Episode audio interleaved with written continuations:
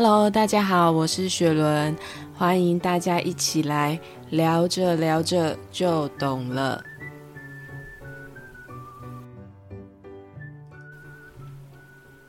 好，今天是来回答读者投稿这个问题。我看到的时候呢，我其实有点挣扎要不要讲，因为我自己到目前为止也持续的还在寻找答案。但我觉得就是聊天嘛，我也不确定我能给出什么很具体建议的回答。但反正聊着聊着就懂了吧？可能吧。这个问题呢，就是有读者发问的一句：感情之间的相处之道。哇，这真的是很深奥，跟。宇宙一样深奥、方向很大的一个问题，因为感情其实有太多种了，亲情、爱情、友情，还有你对待你自己，也有另外一种感情。所以我觉得这其实是很深的，就是对人生影响很深的一个很重要的问题。不过，我觉得不管是你在面对。亲情、友情还是爱情，我觉得全部都还是建立在一个基础上，就是你对待自己的感情。对我来说，我觉得学着去面对你对自己的感情是什么样子的，才是最重要的。你怎么看待自己，你就会怎么去对待别人。我觉得这些行为跟心态都会影响到。你怎么去跟别人相处？我觉得不管是谁啦，男女生女生都一样。我不我不拿月经当理由，因为所有人的情绪都会有周期。当我觉得不开心的时候，我对别人就会显得很容易烦躁易怒，然后我就会觉得我弟就是随时随地就会惹我生气，或者是我的客户就是。随时随地都在都在无理取闹，然后有时候你会觉得算了，心情好的时候什么都嘛没关系。可是当你压起来的时候，你就会觉得为什么发生什么事了？怎么突然间全世界都在针对我嘛？你就是会很容易，然后跟别人有争执，然后变成别人也不开心，也不不舒服。但是当下其实你并不会察觉，你就是觉得你自己心情不好，然后或者是身体不舒服，然后可是那个生气跟那个烦躁，你也有可能是在气你自己，你没有好好照顾自己，又或者是某件事情搁着了，让你没有处理好，所以是让你不开心，你就会低气压，这个低气压就会变成你去对待别人的时候的那个态度，这样就会很容易。伤害到别人，所以我其实很羡慕心灵平静的人。我有个同事哦，他可能是因为有信仰的关系，他整个人就是会散散发出一种很和平的气质，就是不会生气，然后不管什么事情都笑笑的。但他跟我说，他也有情绪，只是他会去处理情绪，但重点就是。请问情绪要怎么处理？不就是发泄吗？不就是压抑吗？不就是想办法疏解吗？然后他就跟我说：“啊，你可以先想一下，你为什么要生气？”但我说我我也会跟他说：“我不知道，我就是会很想生气，就是会觉得看什么都不顺眼，就是觉得为什么这么辛苦这么累？”然后他就对我说：“累了你就休息呀。”然后他。然后我就觉得，嗯，对，累了要休息。然后他就说，你都觉得累了，那就表示你的身体现在在跟你说他很累，所以你的情绪来自于你太累，你休息不够。那就试看看看多睡一点会不会好，就是情绪会好一点。然后他就说关心自己。后来我就慢慢的会把。关心很多事情，比如说我可能会先关心工作，关心家人，关心身旁所有的事情之后，最后才回到我身上。可是再回到我身上之后，其实我我身上已经很疲累了，我的心也觉得很劳累。然后我我我我就会开始觉得这样下去不行，所以后来最近这几年，我会比较常跟自己讲话，我就会问你今天怎么样？比如说我骑车去上班的时候，然后我就会问你今天心情好吗？当然不好啊，上班怎么会心情好？当然是在家躺着心情最好啊。那今天你有很多事情要做吗？嗯，感觉好像蛮多的。那如果你不想做，要不要今天本来五件事，你只做三件就好？那你今天有没有特别想吃的东西？要不要专攻那一样？如果要控制热量的话，你今天有想去走走路吗？走个一千步、两千步、三千步？你这个假日有没有想跟朋友约？还是你要睡到自然醒？你就会开始问很多很多很多自己很多问题。刚刚是在绕口令吗？然后开始你就会在乎自己吃什么、用什么，然后今天这个时刻快不快乐？然后当你开始慢慢这么做之后，你会发现你用的每一样东西，你吃进去。嘴巴里的每一口东西都是你想要的，因为是你问过自己之后的选择嘛，而不是你随便吃个东西，你就是肚子不会饿了就好。因为现在的选择都是我想要的，所以后来我就会开始发现心情会比较平静一点。就像我可能六日哪里都没去，我不是躺在床上，就是坐在电视前面看影片。我就是很废了两天，可是我会觉得心情很平静，就是有好好的休息到。所以关心自己的同时，我觉得你的心也被自己照顾到了。然后你当心情是很稳定的时候，去面对身边的人，自然也就会比较平静。我前阵子不是身体很不舒服嘛，然后因为工作上的关系，就是有。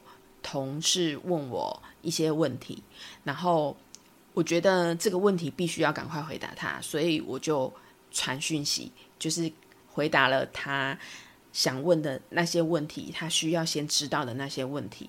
我我我忘记我跟他讲了一句什么，好像就是什么，我我我只能回答到这里，再。多讲下去，我可能就会死掉，就是因为因为我真的是太累，因为那时候我不知道那时候我自己是确诊的状态，因为我怎么验都验不出来，然后流感也验不出来，可是我是属于非常不舒服的状态。后来那位同事他有跟我说，他觉得那时候我的那一句话蛮尖锐的，我可是我真的不知道，所以我就有跟他道歉，我真的是不知道这件事情，我也我也没有感受到。我打出去的那个讯息，就是是尖锐的，就是可能他问问题，然后他看他这样看下来的时候，他会觉得他他有他有心情，就是心里可能有没有那么舒服这样子，所以我就会觉得，真的你身体不舒服，你心情不好的时候，你对待别人的时候，其其实基本上是很难客气的，所以我我我也会去检讨。这件事情，然后比如说像面对家人，好了，以以我阿公来讲，好了，就是老人家就是会有一种东西放在冰箱都不会坏的迷思，还有就是这个留着以后会用到的台词，然后家里就会积了很多没必要的东西，我也会担心他会不会吃坏肚子，所以我都要你知道，趁他睡觉的时候半夜去。清他的专属冰箱，然后我阿公以前还会在垃圾车来之前偷偷打开那个垃圾袋，看我今天有偷偷丢掉什么。你知道，我们就是生活在这种叠对叠的的生活里面。然后有一次，我真的是太生气了，我就跟他说：“如果你下次再这样子随便打开垃圾袋的话。”我就把垃圾袋以后直接都带去公司丢。你看你要不要让我每天就是载着垃圾这样去上班？后来我阿公才作罢。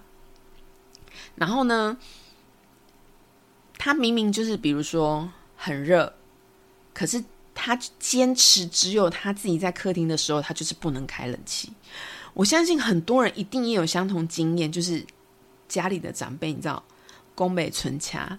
我我觉得长辈真的宫北存掐，然后你又不能对他太生气，或者是太严厉。他他们有他们的尊严，然后也有他们的自主性，所以你你你很难去规范他什么。就比如说，你你你看哦，比如说婴婴儿，他是需要被照顾的。老人家也是需要被照顾的，可是婴儿我可能只要照顾，哎，但也不能这样讲，我也没有照顾过婴儿。应该是说，你你还要去照顾到老人家，就是他的情绪，他是长辈的情绪，讲话什么的声，我真的是每次都要深呼吸，然后好好跟他讲。除非是今天真的讲不动了，就是硬软的也不行，你真的只好来硬的时候，就是一次爆发，让他吓一跳，他就。不会再犯这样子，然后你知道，就是不开冷气，然后热到中暑，然后还要大家去看医生，真的是很，你要说很难理解嘛，其实也不难理解，就是老人家就想省钱，可是问题是他们没有去意识到的另外一面，就是他们省了钱，可是却要花健保费，这到底是有什么意思？而且重点是你让自己不舒服了。那你不舒服的状况下，其实全家人的情绪也会因为你生病而感受到不舒服。前几年奶奶刚过世的时候，她情绪也很不稳定，所以我们家里的人时常会受到阿公的情绪而去影响到心情。那我们家其实这几年也再去调整，因为阿公已经九十。四九十五岁了，他基本上很难再去改变他的思维。那能做的是什么？你没有办法再去改变他，你也没有办法再去劝他。比如说，你要看开呀，你要什么什么的。我我是我是自己没有办法去跟阿公讲这件事情，因为毕竟阿妈的离开，我也是会想他，我也是偶尔想到他，我还是会很想哭啊。所以你说一个。枕边人离开了，你能叫他看开吗？我我觉得我自己都没办法了。所以，那既然阿公没有办法改变他活了这九十四年的情感轨迹、生活轨迹，那就是只能我们改变。我觉得这也是相处的一个另外一个应应之道。但是，我觉得不管你对待谁，家人、爱人还是朋友，那个。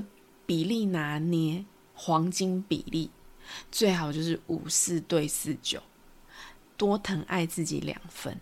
我觉得我我知道这个很难，因为我也是最近这几年在学习那两分怎么拿捏。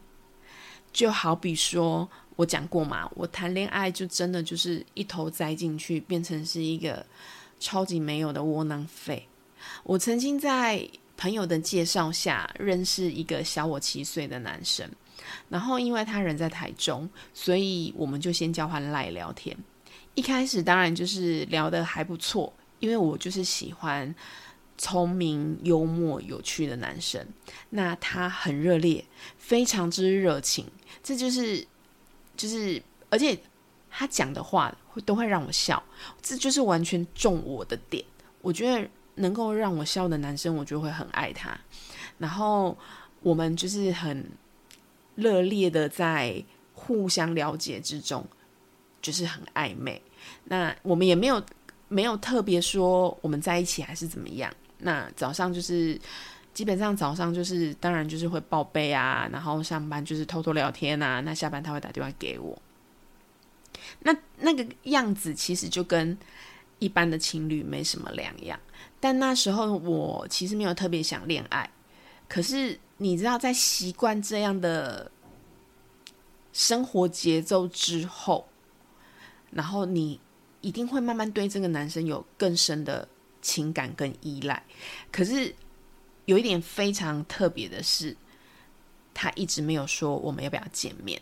我们已经大概聊了三个月有吧，然后我就觉得很莫名。那通常我也不会是那一种等着男生来问你说啊，那你觉得我们什么时候见面？我觉得可以见面的时候，我就会问他，你觉得我们该不该见面？然后他跟我说，我觉得现在这样很好，我们就是有一个情感上的依赖，但是我们不要见面。Hello，什么意思？我真的，嗯，所以我是陪聊员吗？还是什么什么什么？就是你知道情绪解决师吗？因为就是他工作上有一些问题，他也说问我嘛。就是大家互相就是都会有工作上、生活上的一些郁闷啊，大家就会互相就是了解啊、开导之类的，然后。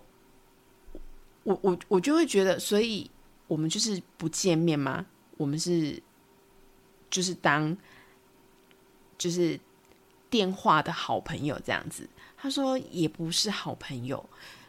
我说那那到底是什么？他说我们是情侣啊。我说嗯，什么意思？没有见面的情侣吗？我我真的不懂。哦，我先说他是水瓶座的，我我可能水瓶座男生就是这么的挑药，但是我可能没有办法应付。他跟我说，他知道我们一见面一定会天雷勾动地火，爱到不可收拾。可是他接下来有可能要到国外去工作，所以他一直不敢见面。我当下真的是什么意思？然后。他说他想要有一个可喜欢的人陪他聊天，然后维持这种暧昧到最高点的关系。然后因为习习惯喜欢，所以我也会觉得好像有点被说服了。你知道，就是这么容易的脑波很弱，好像维持这样一个就是啊有人关心的状态，好像也不错这样子。然后可是慢慢的，我就会觉得。我很不开心哎，就是我觉得我好像工具人哦，然后我就不快乐啊。我为什么要这样？我又不是没有别的人追我，我这样不是很委屈吗？到底是在干嘛？而且他之后也有可能要出国，然后话虽然是这样讲，就是你每天都在问这些自己这些问题，可是我还是很不甘心，而且又不想放手的。大概维持了半年，我朋友都说我是疯子，但是我也没有否认。就是我，我就是这样，因为我会觉得，我觉得你总有一天一定会跟我见面。我就是有一点倔强到某种程度的神经病吧，我自己觉得，我就跟就是很多人一样，就是你知道，就是装睡的人叫不醒。我那时候大概就是大概是可能是吃了很多药，然后睡完完完完全全不行，完完全全。我就是在那个爱里面，我不是傻，就是蠢，蠢到一个程度，就是蠢到一个连自己都看不下去的时候的那个程度，我才会惊醒过来。我就会问我自己说：这样下去要到什么时候？我是还要疯多久？我还要让自己不开心多久？我后来问了自己一个礼拜，那里个那一个礼拜，我都告诉我自己，我就是不开心。最后我就是干脆忍了一个星期，直接都没有回他讯息。然后他也没有传哦，那个、那个、那个说什么说什么？因为听我讲话，人生觉得很安稳、很有安全感、很舒服的男生也没有回我讯息，所以我说真的是有些鬼话，真的不要太相信。然后来我一个礼拜之后，我跟他说，我们就不要再这样子下去了。然后他就说：“你终于说出口了。”现在想。我真的很想唱歌，但是我很怕你们关掉 p o d a s。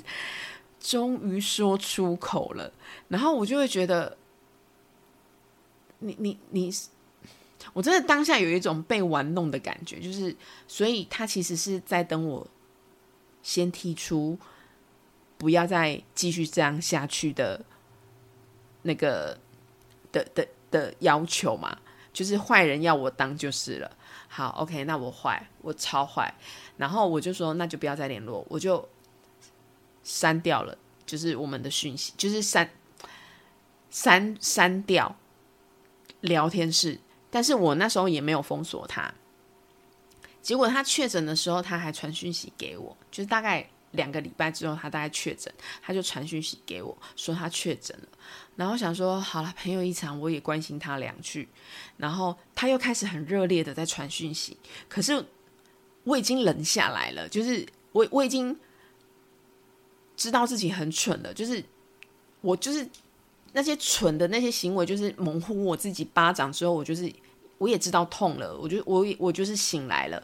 然后他当他很热烈的时候，我就跟他说：“我们不要再重蹈覆辙，我就这样就好了。你就如果你要出国工作，那我祝你顺利。这样子。后来就是真的觉得就这样结束了。我我我真的是很好笑诶，就是我就是谈了一个半年的不知道是什么恋爱的恋爱。”那也不能算是，不能称之为恋爱的恋爱。我就是一个工具人的交友软体。其实他可以跟 Siri 聊啊，Siri 还会奉承他。你们说是不是？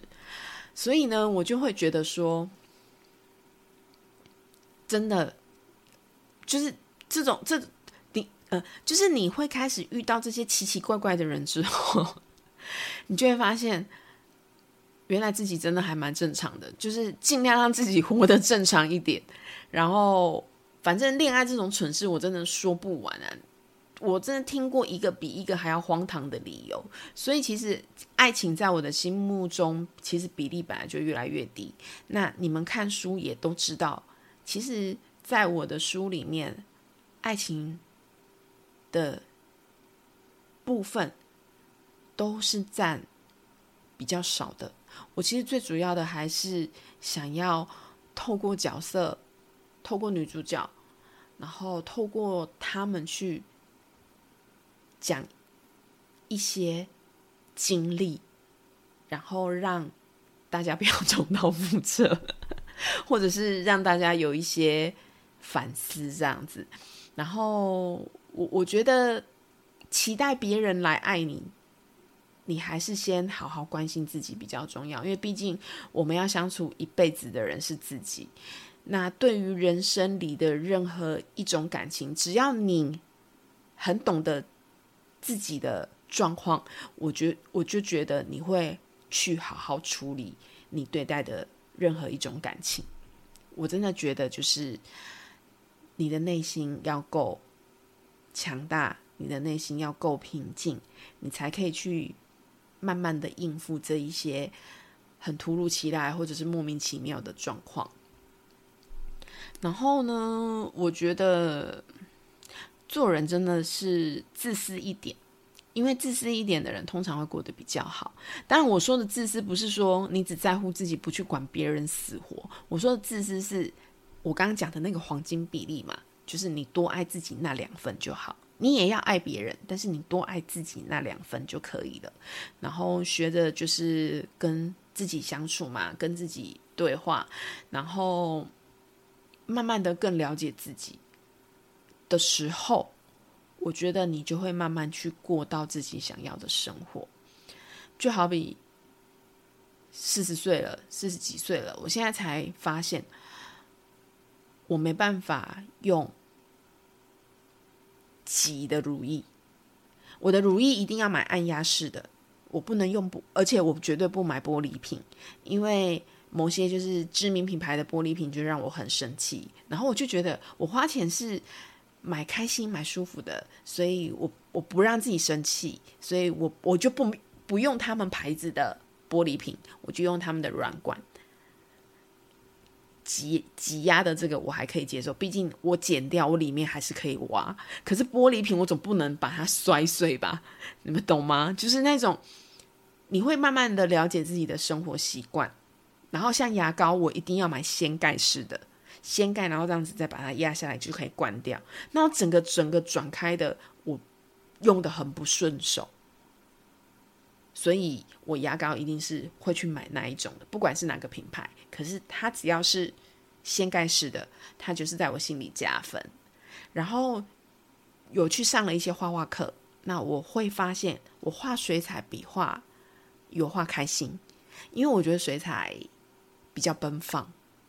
那我去，我就是想舒压，我就是想不顾一切，就是很疯狂的乱画，也不能说乱画，因为水彩它是用一种渲染的方式去染出你想要的颜色跟效果，我会觉得比较有趣，所以我后来就开始比较专门就是上水彩的课，然后比如说喝红酒，我就是喜欢新世界的酒多过于法国酒这一类的的酒，就是。我自己还是比较喜欢新鲜一点的酒，对。然后比如说像这一星期，我我知道我的呃行事历，我可能没办法开完一瓶酒喝完的话，我就会改喝小瓶的，像韩国的烧酒，就是一定可以喝完的状态。因为喝酒是我要抒发、疏解压力。我我我不我并不想要，因为比如我开了这瓶红酒怎么办？我这两天喝不完，那它就浪费掉了。那我喝个酒还要感到压力很大的话，我就干脆那我开小瓶的喝。那比如说我喜欢傍晚大概六点多的时候去走走路，因为我们家附近有一个小公园。那我可能走个路，花个十分钟、二十分钟、三十分钟，你不用到汗流浃背，可是你有点点出汗。我就会觉得那个热度跟那个湿度 是我可以接受的。那我也会记得维他命 C 跟铁要一起吃。就是你开始会有你一套你的生活的方式。那我有很多很多想做的事情，可是我开始不强迫自己一定要在什么时候做到。我现在最努力在学习的一件事情，就是学习平静的。去过好每一天，然后平静的去对待我的每一段关系，不管是家人、朋友还是感情，就是尽量平静的心情去面对。我觉得，当你的心情稳定的时候，别人自然也能感受到你现在的气场，那他们也会觉得是舒服的。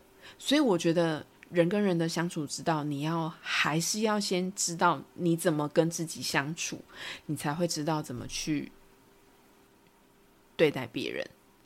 所以这个答案我不知道会不会很烂呢？但是听起来好像有什么，又好像没什么。但是它又是很我很想跟大家讲的，就是等你先学会怎么跟自己过日子，然后不勉强自己，不委屈自己。不亏待别人，就是最最最最好的相处之道。然后好像讲了很多废话，但是希望大家听得开心。就是还是一样，我真的希望大家每天都能过着自己喜欢的生活。